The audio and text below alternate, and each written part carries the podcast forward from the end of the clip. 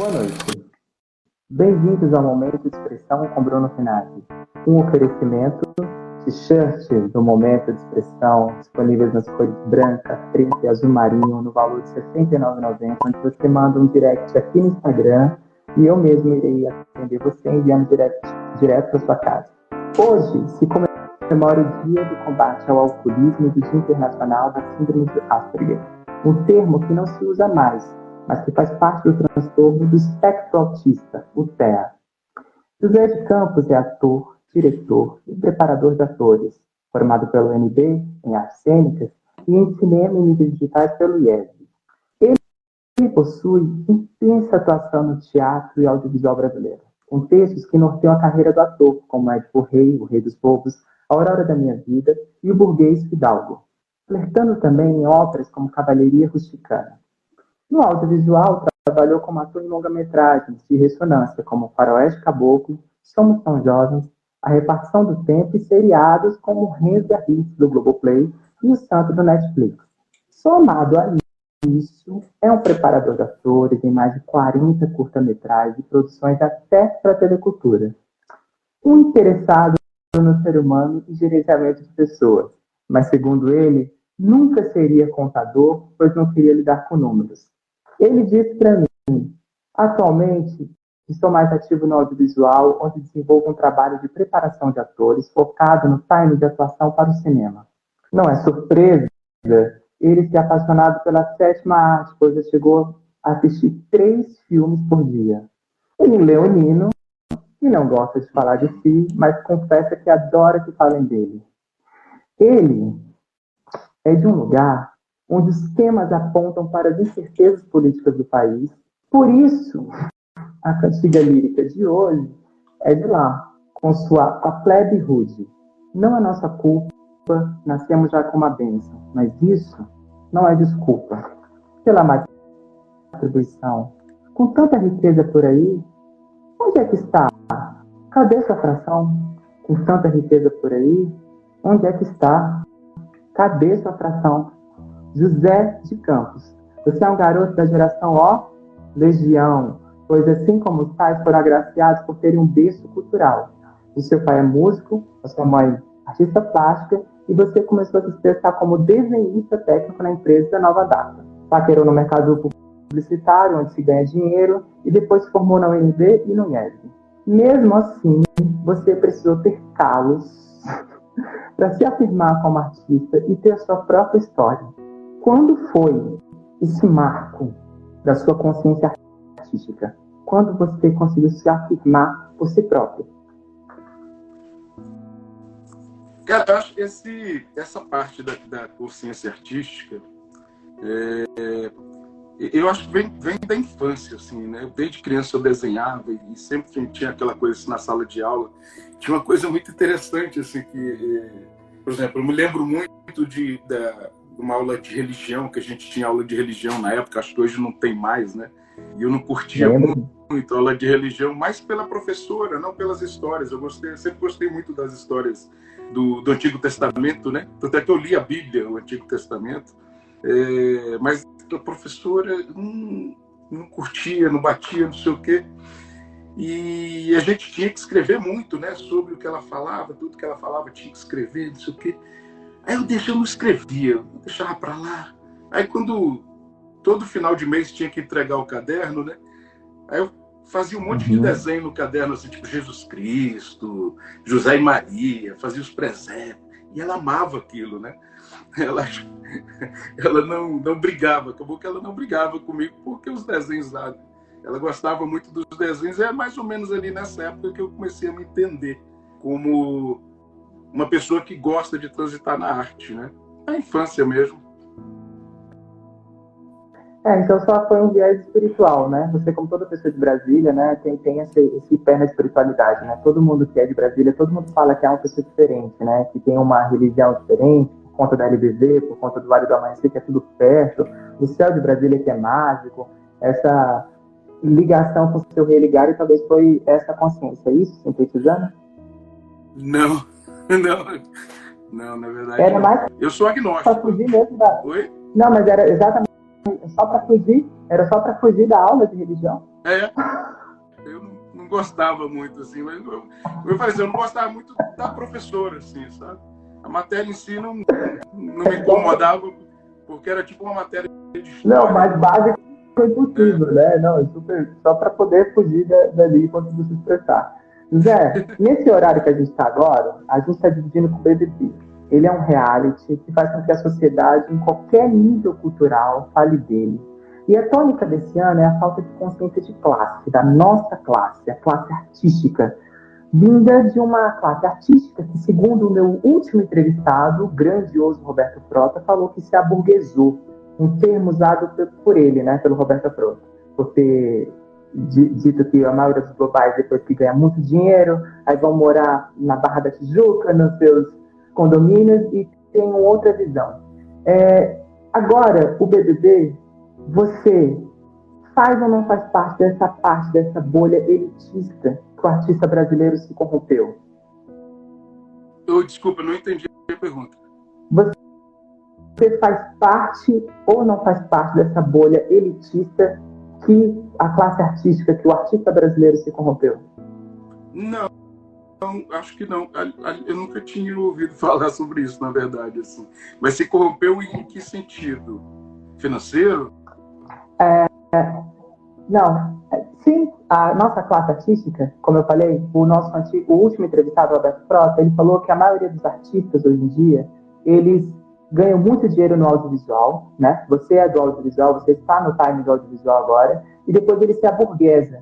Então, ele tem um distanciamento do povo, distanciamento com outros semelhantes da classe artística.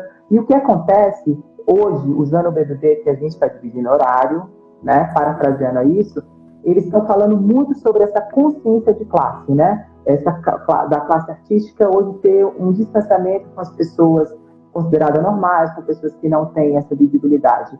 É, você é de Brasília, você estudou na UNB, estudou numa outra faculdade cara, que é o IESB, e a, essa é a pergunta. Você faz parte desses privilegiados de uma classe artística que se aburguesou ou você sempre foi um burguês fidalgo?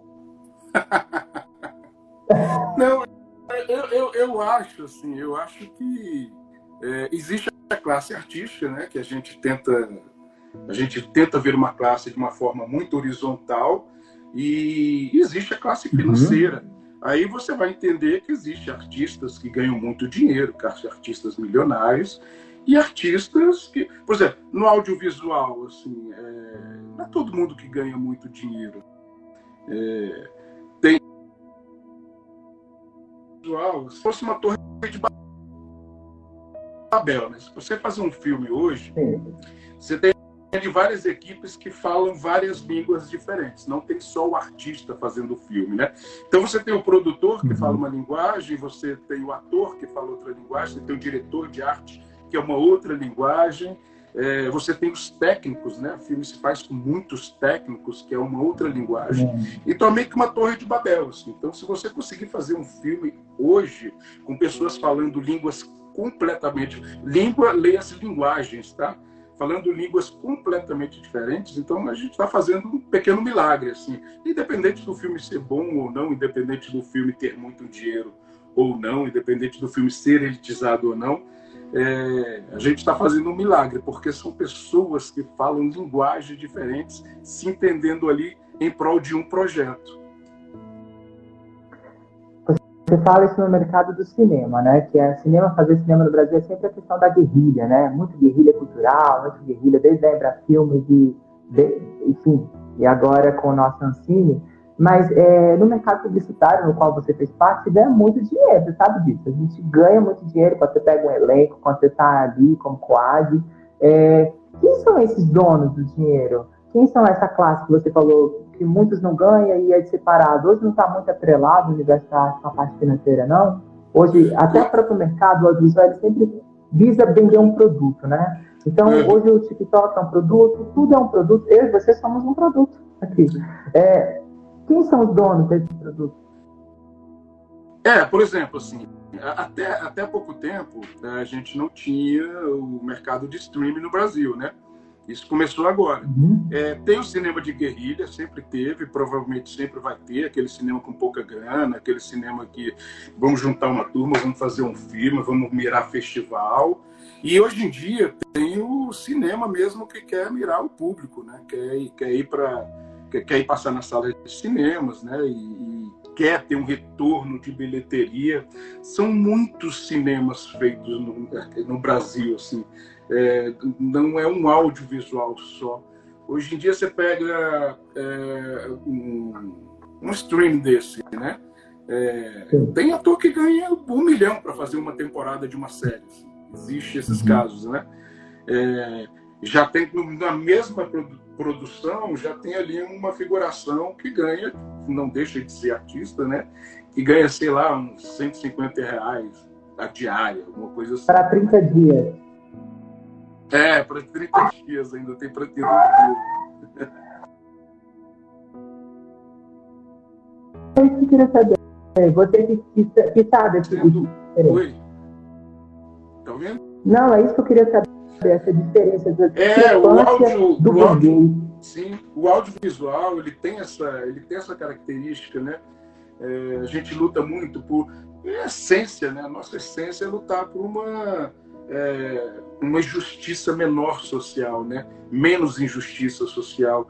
E o audiovisual no Brasil ainda tem muita essa injustiça social. Né? A gente trabalha numa área que é muito injusta socialmente. Você pega um produtor que ganha lá, para fazer uma, uma série, ganha lá milhões, assim, cifras assim, que alguns atores também. E, por outro lado, do outro lado também, tem os técnicos, maquinária, eletricista, que ainda ganha muito pouco, né? É, ganham muito pouco. Então, é, ainda o como a gente a gente copiou muito dos Estados Unidos como fazer cinema, né? Hoje, né? A gente importou muito como fazer cinema dos Estados Unidos. Então ainda tem muita essa injustiça social no audiovisual, sabe? Nós a, a gente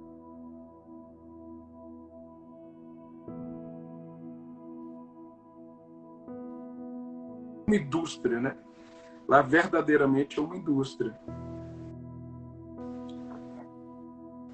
Zé, você, como um cara que já explora várias vertentes da você é um cara que prepara elenco, né? Por isso que você, eu fiz essa pergunta um pouco séria, a gente vai começar para depois aliviar e a gente chegar onde eu quero chegar.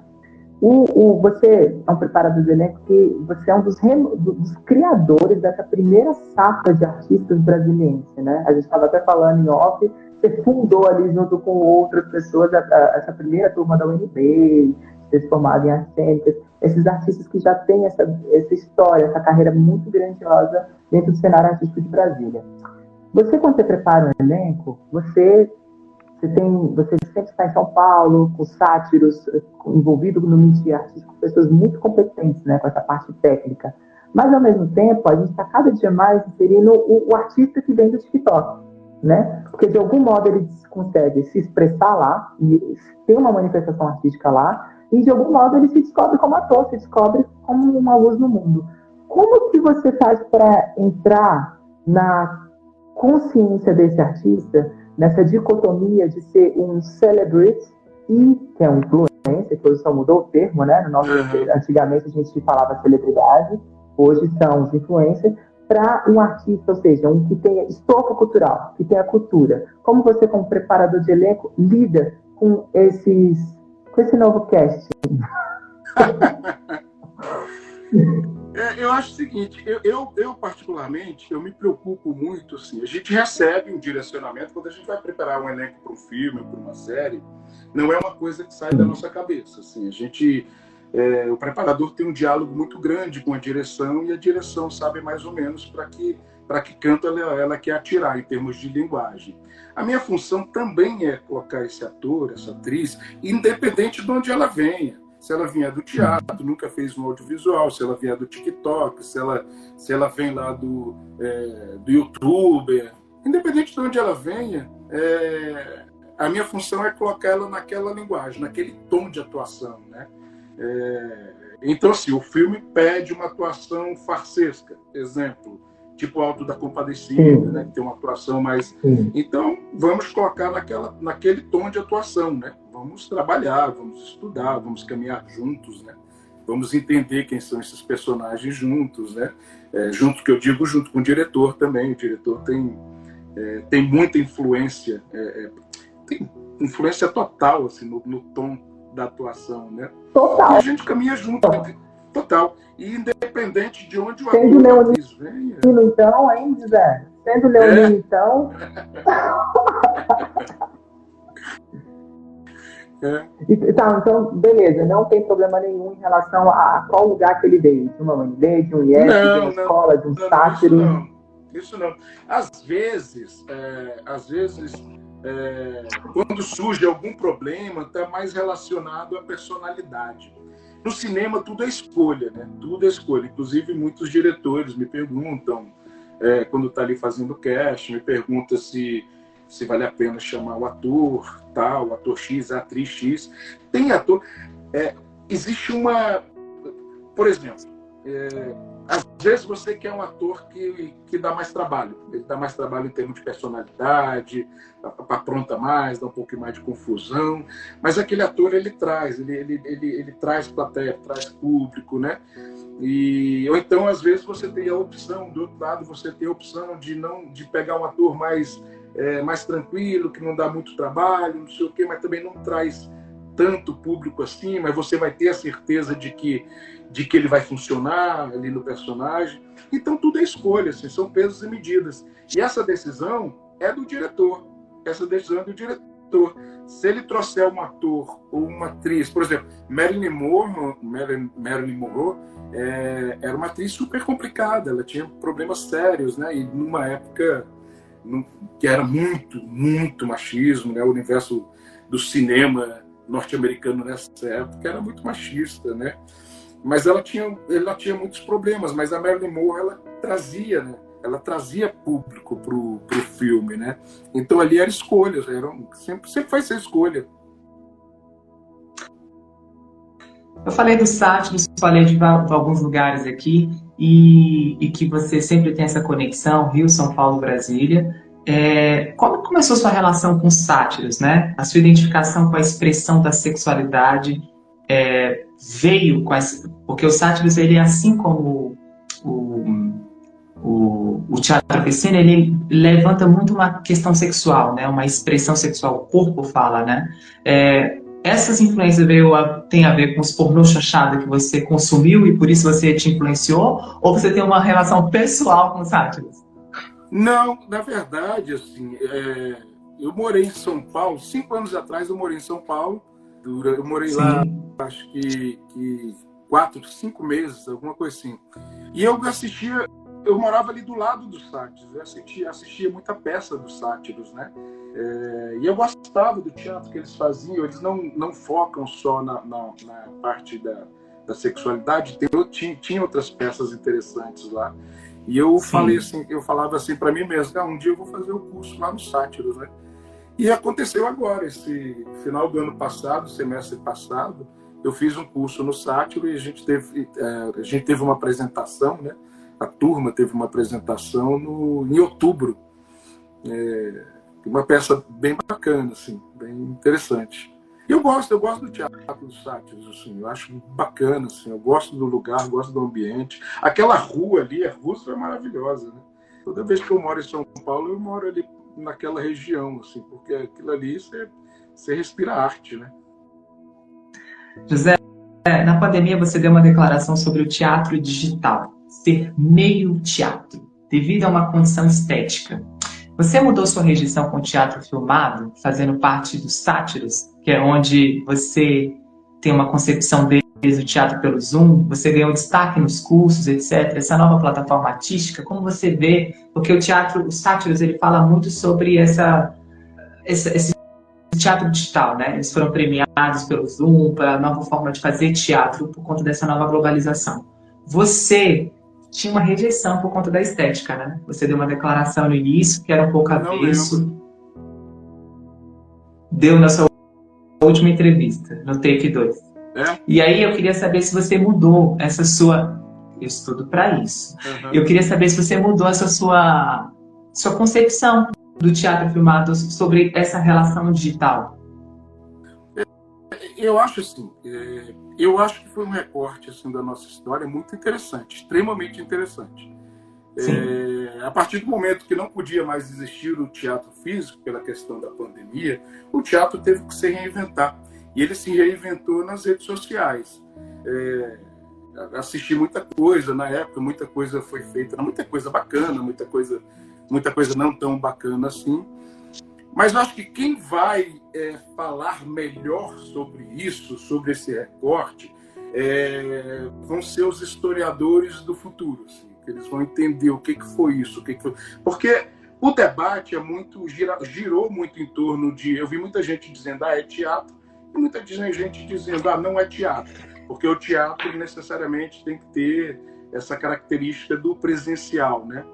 E mas é isso, eu não saberia dizer se é um teatro, se não é um teatro, não, não acho que eu não tenho informação. Não, a pergunta é, então vou botar você na lente da verdade. É. Na lente da verdade, você mudou sua concepção, José, sobre o teatro formato, sobre a estética? Você acha que melhorou muito hoje com os recursos tecnológicos, fundo e tal? Eles dão até em relação até curso, que inclusive até eu me, me, eu me cadastrei para fazer uma direção teatral no, no Sátiros, e aí depois eles falaram que direção teatral seria digital. É, e, eu achei tudo muito inovador, né? A forma eles separam salas, tudo bonitinho e tal, tem essa sua apresentação. É, eu queria saber, você realmente mudou, você está aberto, ou você ainda prefere ver de uma visão futurística? É, não, eu tô, eu tô sempre aberto para tudo quanto é linguagem, assim, sabe? Eu não. É, não foi um debate, talvez assim, talvez eu tenha falado alguma coisa nesse sentido. Não, eu realmente não me lembro, não estou dizendo que que, que, que você está errado nesse sentido. Sim. Mas assim, eu sempre tive muito aberto, assisti muita coisa na época, muita coisa interessante, assim, sabe? É, é, mas é um teatro que é um, é um teatro que acabou, né? Ele teve um, ele teve um período, ele teve um início teve ali né, uma época, né, que foi justamente ali um ano, um ano e meio desse tipo de teatro. Depois ele acabou. Hoje não é feito mais é, esse tipo de teatro, né? Pelo menos eu não vejo mais. O teatro voltou hoje presencial e voltou forte. Eu acho que ele voltou bastante forte, assim. Principalmente aí no, Rio, São Paulo, ele é bastante forte esse teatro o retorno do teatro, né? Tá dando Bom, muita vamos plateia. Então, na nossa cultura teatral, se fala muito. Você é de um lugar político, Brasília. Não tem como associar Brasília, ela foi criada politicamente. Na nossa classe teatral, a política é muito presente. E, e, o, e o povo do teatro exercita essa política muito bem. Você é de uma cidade que a demagogia vem berço. Por isso, o grito de rebeldia, contestar através da música, né? É a capital do rock, Brasília é a capital do rock, desse, contestamento. Existiu alguma situação que você, sei lá, no início da carreira, no início da sua formação artística, da sua consciência artística, você já se envergonhou por ter agido, por ter esse comportamento, e depois você percebeu e falou, poxa, isso vai contra os meus valores, porque faz muito parte. Por exemplo, tá? Uma coisa que eu sempre falo aqui no meu canal é a questão do amado. Questão do? Ah, é um querido, é um amado, maravilhoso. O Paulo Otrando ele falava que só na televisão todo mundo era maravilhoso. Eu costumo dizer que todo mundo no teatro é maravilhoso, é querido. É, e, e, na verdade, para poder lidar e trabalhar com eles, ou seja, a política está muito enraizada na nossa classe teatral, mesmo a arte sendo muito assim. A gente sabe que a, toda arte é política, mas não é tão ligada a esse viés. É, teve alguma situação que você percebeu que você teatral do amado, do querido? Bruno, desculpa, dá para repetir, dá para repetir a última pergunta porque travou justamente na hora. Teve alguma situação, aí travou. Ai, meu Deus, onde parou, José? Porque quando eu tô aqui na briga assim, com fone. Quando você falou, falou assim, teve alguma situação, aí travou. Então calma aí, me dá cinco minutos, me dá dois minutinhos que eu só vou arrumar esse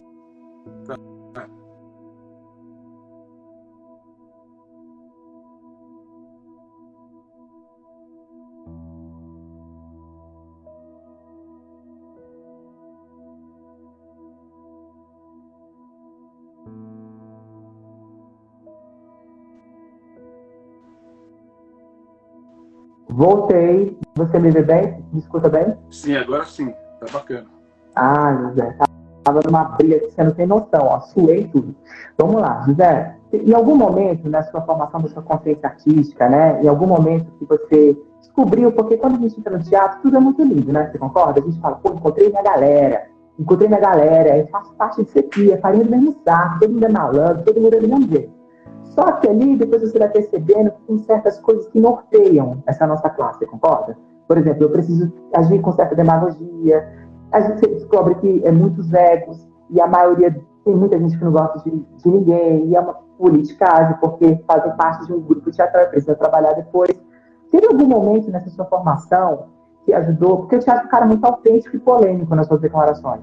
Eu te acho muito firme, uhum. né? Então, é, e, e, de algum modo isso vai contra o senso da galera do amado, do querido, que é tudo lindo e maravilhoso e a arte é por amor, né? E na verdade, eu queria saber qual foi o eixo assim, que mudou, qual foi a situação que você falou, poxa, cara, eu podia me perder, mas eu não perdi, continuei sendo artista e meu lugar de atuação e de DNA e de ser político é no palco e não na vida, assim.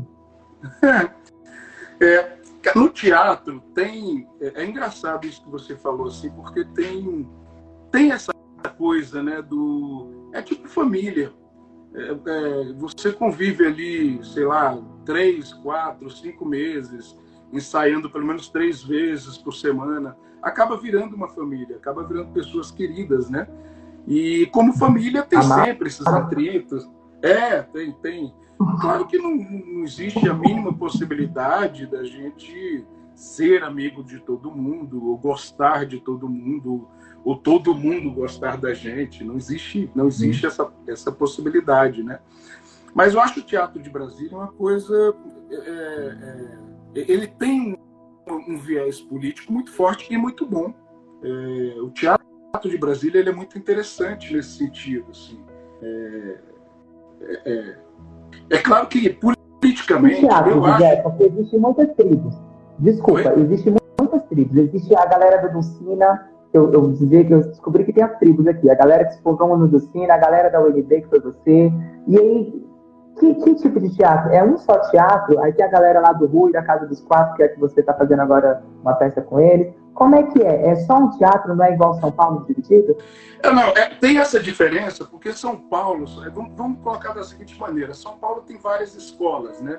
São Paulo é uma cidade enorme, então você tem lá os Excelsior, que é uma escola, você tem os Sátiros, que é outra escola, você tinha Tunis Filho, que era outra escola. Quando eu falo escola, eu estou falando basicamente de estética, né? Estética como todo, não só estética visual. Estética como a gente interpreta o mundo, né? Aqui em Brasília temos menos escolas, né? Nós temos um teatro muito forte que vem do UNB, temos um teatro muito forte feito por, por por artistas que vêm do, do Sina e os grupos, né? Aqui a gente tem vários grupos teatrais. Brasília tem essa característica de ter muito grupo teatral, muito grupo. E, e a maioria desses grupos, é, eles trabalham essencialmente com investigação.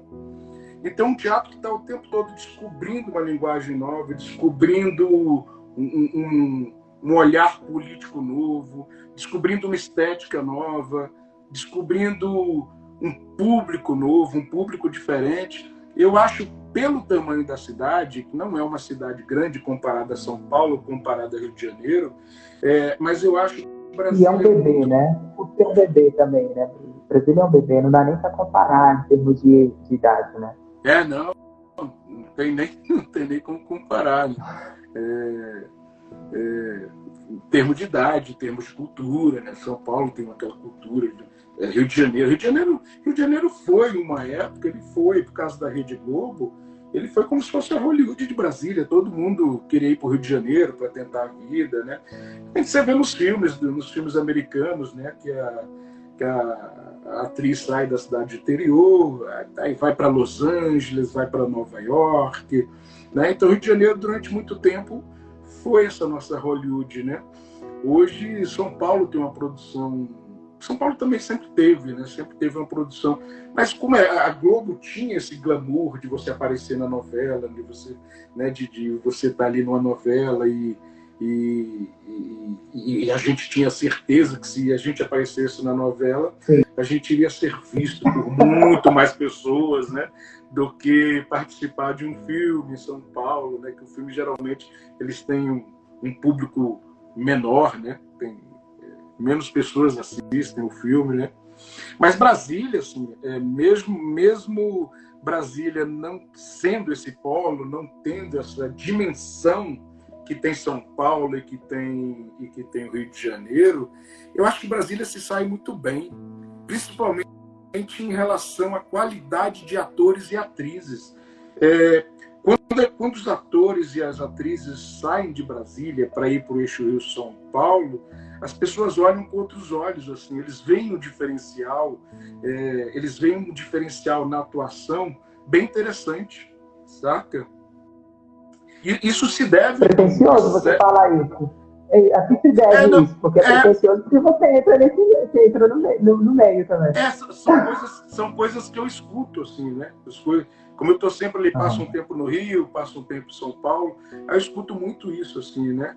É, isso é bastante dito, assim. É, porque não tem como você não fazer amizades, né? Você vai morar um tempo no Rio de Janeiro, você vai tentar a área de audiovisual, você vai fazer amizades e, e, e eventualmente esses feedbacks vão chegar até a gente, né? É, mas eu acho que Brasília se saiu muito bem, assim. E eu acho também que o fato da gente ter uma atuação mais visceral, uma coisa mais diferenciada, eu acho que tem muito a ver também com o fato da gente não ter aqui um mercado, né?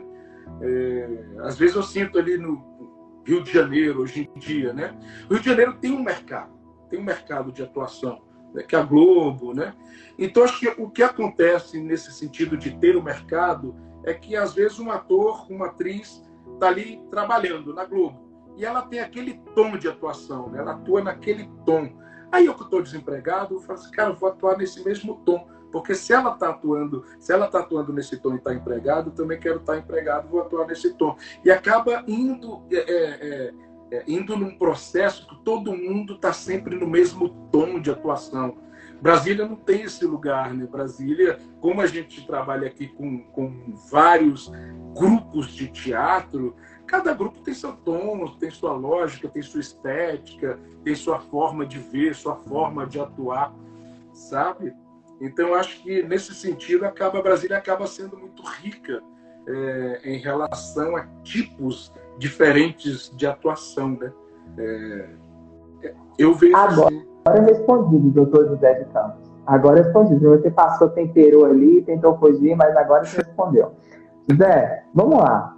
Você é um ator, né? Preparador de elenco, diretor, mas você é ator de formação. Você é um ator que pode do arquétipo do galã global, né? Você, é, a gente está falando sobre esse mercado, sobre esse produto que eu e você somos. Você acha que falta muito para se diluir toda essa construção de um padrão do Nicolas Prats, desde a receita lá, Carlos Alberto Ricelli, ao Bruno Gagliasso. É, hoje, a diversidade, a Globo, por exemplo, que é o nosso maior meio audiovisual, e hoje tantas outras, né? A gente tem grandes produtoras gigantes, não tanto quanto ela, mas você vê que em pouco período de tempo já chegou em níveis muito grandes. Você acha que falta essa, essa, essa resposta é muito do público ou desse, do mercado audiovisual? Você acha que você falta muito para chegar nessa mudança do inconsciente coletivo para ver essa projeção do, dessa identificação do artista que não, não é no, dessa nesse padrão de beleza ou nesse arquétipo que eles venderam, que engoliram na gente, que pegou dessa indústria americana, como você disse no início? É, eu acho que a televisão ela tem mais isso. É? A televisão tem mais essa coisa. Tá me ouvindo? Tá me ouvindo? Ah, cortou. Mas agora... Tá me ouvindo? Voltou. Agora. Eu acho que a televisão tem mais disso, né? Tem mais dessa coisa do, da beleza, da estética, né? Do, do é, a publicidade também tem muito disso, né? Então, assim, a TV, a novela, a publicidade, eu acho que eles estão num caminho. Eles entenderam, eles começam a entender isso hoje, né? Essa coisa da diversidade. E quando eu falo diversidade, eu estou falando de diversidade como um todo, sabe? Um todo. É, maior, né? maior. Agora o cinema não. O cinema ele sempre, o cinema sempre flertou com, com corpos diferentes, com, com é, é, atores e atrizes não tão bonitos assim, né? É, falando aqui da beleza padrão, tá? Todos. Importa, então, né? Na assim, beleza é, que vem pra gente beleza, comprar. Né? Beleza né? imposta, não sei o quê. Mas, mas também ainda tem, ainda tem um processo que eu acho que a gente está num caminho. Tem, tem, muito que, tem muito que acontecer ainda, sabe? Por exemplo, vou te dar um exemplo aqui. Não não não estou me, me é, é, menosprezando, mas assim, eu sou um ator gorducho, gordinho, né? Eu tenho, é, como diz o outro lado, tenho é, é, ossos largos, sabe? Ah. Então assim, plus size. É, plus size. Então assim, muitas vezes eu recebo eu recebo é, teste porque está escrito lá, está escrito que o ator, o personagem é gordinho. Quando não está escrito, assim, geralmente não vem para mim, assim, né? Porque ah, eu, eu não posso, as pessoas não pensam, né? Assim, ah, um pai de família pode ser gordinho, saca? Um, sei lá, um padeiro pode ser gordinho, saca? Então tem muito assim essa coisa de, de, eu, de pelo meu corpo eu ficar um pouco refém do, do, do que está no roteiro, né? do briefing que está no roteiro. Isso existe. Sim. Né? Agora, em relação, a, em relação a, a, ao padrão estético daquele que você estava falando, do galã global, essas coisas, eu, nossa, eu adoro.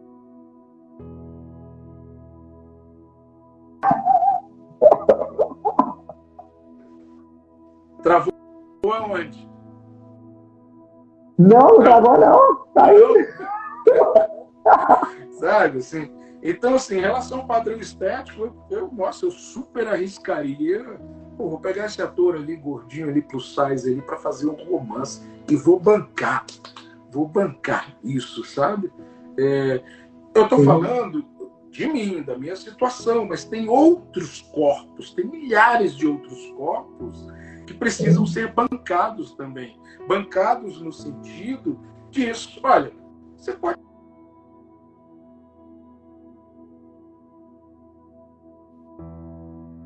Perdido, ou por. Então, mas é essa, essa, esse é o time que eu estou perguntando. Você acha que é, tá, pode muito a gente poder eu olhar para a televisão hoje e ver que o galã pode ser você, pode ser pessoas que assim do meu cotidiano, ou você acha que é, vai demorar muito, você acha que está mais perto cada dia disso? é, quando a gente vê eu, essa eu, diversidade? Eu, eu, eu, particularmente, acho que está mais perto do que longe. Está mais perto do que longe, assim, sabe? Eu vejo não só os roteiristas, mas os diretores e principalmente os diretores de elenco hoje em dia se arriscando mais. Se arriscando no sentido que, pô, vou comprar briga por esse ator aqui. Ele está diferente tem nada a ver com o personagem que está escrito ali, porque o cara é magro, alto, mas vou bancar uhum. esse cara aqui. Saca? Hoje eu vejo muito diretores de, é, diretores de elenco fazendo isso, é, se arriscando mais nesse sentido, assim, sabe? Tem uma, tem uma coisa que tem, que agora começou até agora nos Estados Unidos, em relação ao Oscar, que, que, que é um absurdo não, não existir isso, que é um Oscar, um Oscar para o produtor de elenco. Parece que no próximo Oscar agora já vai ter esse, esse Oscar para o produtor de elenco. É, eu, eu acho assim, que o, o, diretor de elenco no Brasil, todo festival devia ter uma premiação para o diretor de elenco. Assim. Porque na minha cabeça, na minha concepção, eu estou falando isso como preparador de, de elenco, preparador de atores e atrizes. Na minha cabeça, um bom elenco, você está com 60%, 70% do seu filme resolvido. Saca? É lógico que tem aprovação do diretor, mas tem uma pesquisa muito forte ali do, da diretora de elenco, do diretor de elenco, assim, sabe? Então, eu aposto muito na valorização desse profissional, dessa profissional. Aposto bastante, assim, bastante mesmo. Eu espero é. ter respondido. Não, respondeu porque eu, é onde eu tenho que te provocar, por, porque por outro lado, você é muito autoconfiante, né? Você, isso eu percebo numa análise comportamental ra, básica, rara, uhum. porque o cara tem mais de 4.117 publicações, eu acho que com esse vídeo 4.118, e no Instagram, muito sobre você, é muito você, claro, o Instagram é seu. É, esse excesso de, de autoconfiança que, que você acha que norteia a vida do Leonino, é, o, o, o, audiovisual, com essa temática que a gente falou agora, de não estar dentro do arquétipo, por exemplo, eu, eu sempre, eu quase não posto foto de indígena, porque sempre os papéis é de indígena, ou de pessoa trans, ou de, né, só faço muita mulher no audiovisual, você manda fazer mulher, e nunca me por conta do arquétipo.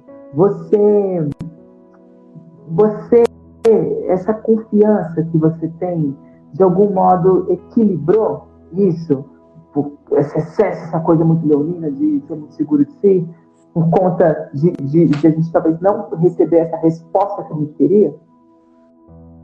É, eu não entendi. Eu não entendi direito a pergunta, desculpa. Eu queria saber se equilibrou o seu ego. Essa questão dessa, do, do que você. O Leonino já traz o ego, né? Eu sou. O verbo do Leonino é eu sou. Então, por não ter uma resposta do audiovisual, da forma que você queria, de o eu sou, não ser tão aceito né, dentro dos arquétipos nos quais eles vendem, nos quais eles compram, é, de algum modo isso serviu para equilibrar o ego, o seu ego específico do leonino? Ou você acha que não hum. precisava, já veio no processo de construção? Não, é, e eu, eu vou te falar uma coisa que, que talvez você se assuste, assim. Muita gente tá com a cabeça fodida, assim, sabe? Eu sou mais um. Eu sou mais um, assim. Acho que é, eu, sou, eu sou de uma geração que a gente viu, né? A gente viu todo o processo da criação do computador, né? a história da informática, a quantidade de uhum. pessoas que foram demitidas com o processo da informatização, depois veio a internet, é, agora a gente vai lutar contra uma coisa chamada inteligência artificial. É, uhum. na nossa área do audiovisual não existe a mínima possibilidade da gente trabalhar em todos os projetos que a gente quer trabalhar, nem mesmo o ator, o ator consagrado, uhum. não existe essa possibilidade. Então, assim, eu acho que no meu caso do, do meu Instagram, eu comecei a postar muito, muito foto minha, mas por uma questão de atual. Eu, eu, eu sou esse cara. Se você quiser contratar tratar esse cara, ele tem esse rosto, ele tem esse corpo. E tava já se vendendo. É, é uma forma, é uma forma de, de se vender, sabe? Aquela coisa assim, tipo, quem não é visto não é lembrado, né? É, é, então, isso foi muito a partir do momento que eu falei assim, não, vou focar, quero focar agora no José Ator, né? Eu quero que as pessoas vejam José Ator, né? E, e, eu não sou nem um cara muito criativo para ficar alimentando o Instagram como a grande maioria alimenta, assim, que é, é, é 4 mil muita... 18 publicações não é muito? Não, publicações criativas, saca? Ah. É, mas o Instagram tenho, eu tenho Instagram desde o início, assim, desde lá do início, assim, no, é, acho que o Instagram eu, até hoje eu me lembro, assim, quando, quando uma amiga minha que fez o Instagram, eu não fiz meu Instagram, foi uma amiga minha que fez para mim. Durante muito tempo a minha foto do Instagram era verdinha, né? Um, era um, um desenho meu verde, né? Meio que imitando o Hulk, não sei o quê. E foi essa amiga minha que fez essa foto e transformou em desenho, sabe? Mas tem muitos anos que eu tenho que eu tenho Instagram, assim, é, é bastante, assim, sabe? tô criticando não, tá? Eu só tô, é só a questão do, do ego e, e, o Instagram como cultua o ego, eu tive que falar. Você, falando do ego, falando do poder, falando desse poder leonino que você tem, você tem muitos poderes na sua mão. Você é preparador de elenco, você é ator, que tem simpatia. A gente olha para você, a gente gosta de você no vídeo. A gente fala, oh, cara malandro. A gente já conversou isso em off né, de como você tem essa coisa do carisma do ator. É, mas ao mesmo tempo você também é diretor. Qual é o poder que está na sua mão e que te envaidece? Assim? Não precisa falar Leonino, porque Leonino eu preciso ter um, um norte, né, para poder fazer o seu roteiro. Mas é, qual seria o poder que você que está na sua mão hoje, como ator, como preparador de elenco, como diretor? Qual é esse poder? Assim, eu vou usar o poder aí é, de outra forma. É, o, o, o, poder que eu sinto que eu tenho é apenas o poder fazer, saca? Não é o poder hierárquico, não é o poder. É o poder. Eu posso fazer uma peça, eu posso dirigir uma peça, é o poder que eu tenho, tá aí. Eu posso preparar elenco para o audiovisual? Posso. Eu posso atuar num filme? Posso. Esse é o meu poder, poder de fazer. Né? É, é esse poder é, hierárquico de. Ó, agora estou dirigindo duas peças no momento, trabalhando com vários atores. E é, uma, e é uma relação muito horizontal, assim, muito parceira, sabe? A gente brinca, a gente ri, a gente se diverte, assim, sabe? Eu, não, eu nunca acreditei nesse eu, eu, sempre, na verdade, desde criança, eu sempre tive dificuldade com a figura da autoridade, né? Então eu falei assim, cara, não quero ser esse cara, assim, não quero ser essa pessoa que uma criança é, como eu vai olhar para mim e vai falar assim, cara, que, que escuto. Sabe, assim, desde criança eu sempre tive esse problema com a figura da autoridade. Então as minhas relações na, no audiovisual, no teatro, é, é muito horizontal. Nenhum, vamos caminhar juntos. momento você, em nenhum momento vem a juba de leão. É, assim, não. de falar, opa, calma aí, quem manda aqui no final. Não? Não. Não, não, não, não. Não, não, tem. É, é, eu trabalho muito com diálogo, né? A gente é José, muito diálogo. Vou te co- José, eu vou te cobrar isso, José, eu vou te cobrar isso, porque você sabe que o nosso meio que mais existe é isso cala a boca, eu tô falando, e não sei o quê. Jorginho Fernando era o mais querido de todos, que Deus o tenha, porque é dali pra pior. Você sabe disso, é. tem coisa que a gente pode nem falar que as pessoas não Não, eu sei, e, e, e tive diretores. cobrar isso, minha mãe tá assistindo, eu vou te cobrar isso. Sim.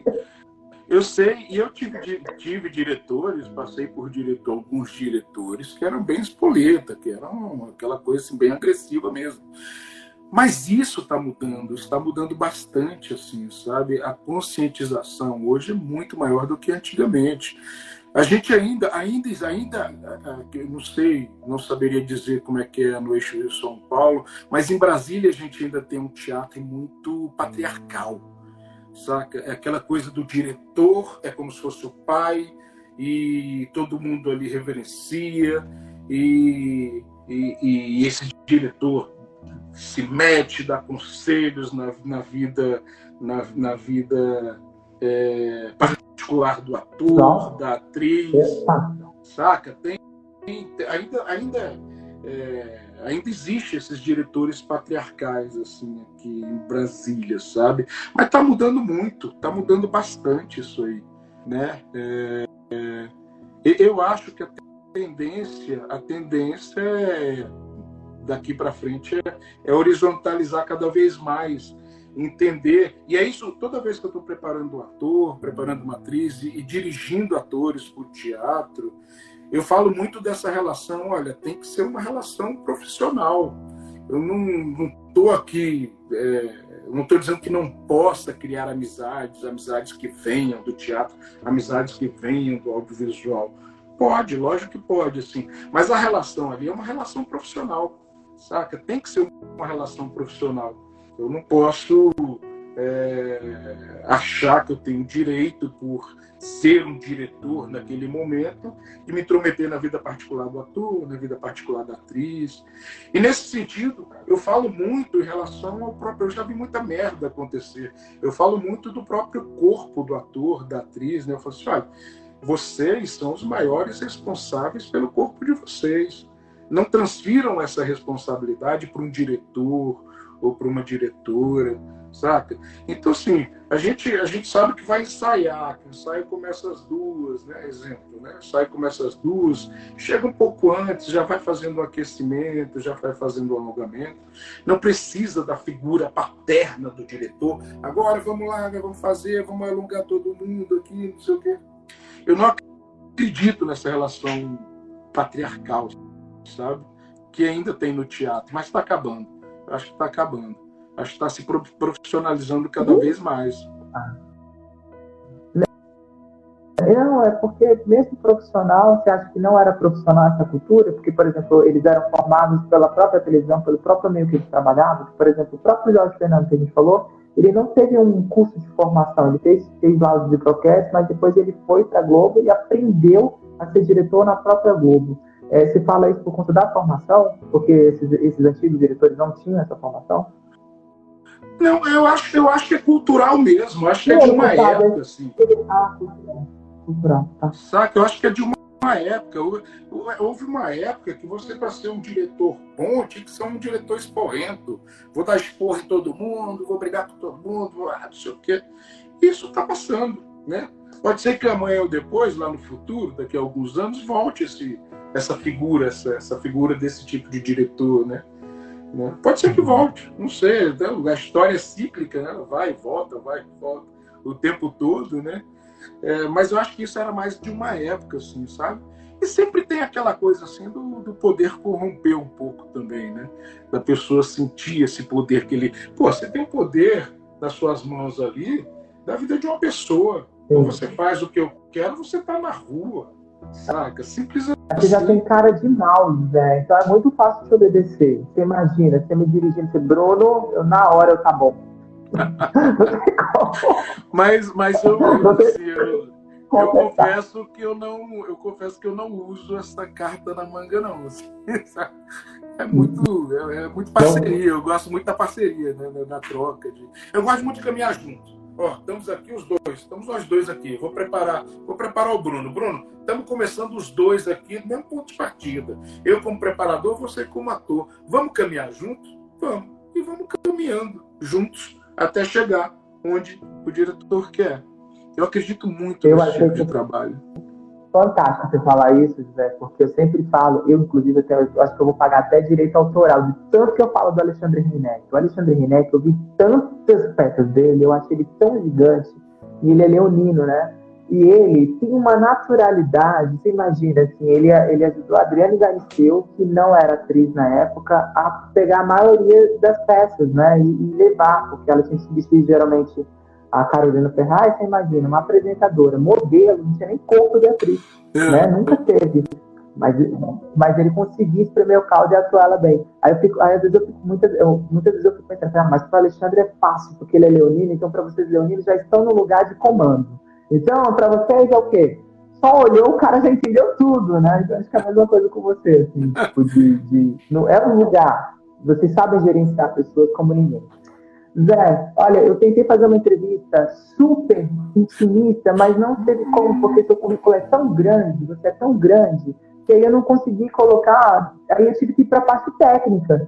E a gente tinha falado anteriormente, né, em off, que como que São Paulo é técnico e o brasiliense não é tão técnico, mas não teve como, você me deu respostas muito técnicas, foi muito rica, muito proveitosa. Eu vou ter que fazer uma pergunta aqui, pessoal, porque senão, né, porra, tem que, tem que soltar alguma coisa, porque eu não sou santo e eu tô mas, pra isso. Mas já tá acabando? Você colocou em uma rede É, infelizmente, porque tem tempo, tempo a geração ah, TikTok não fica é nem 30 minutos, José, a gente tá quase 50 minutos aqui, se é muito tempo.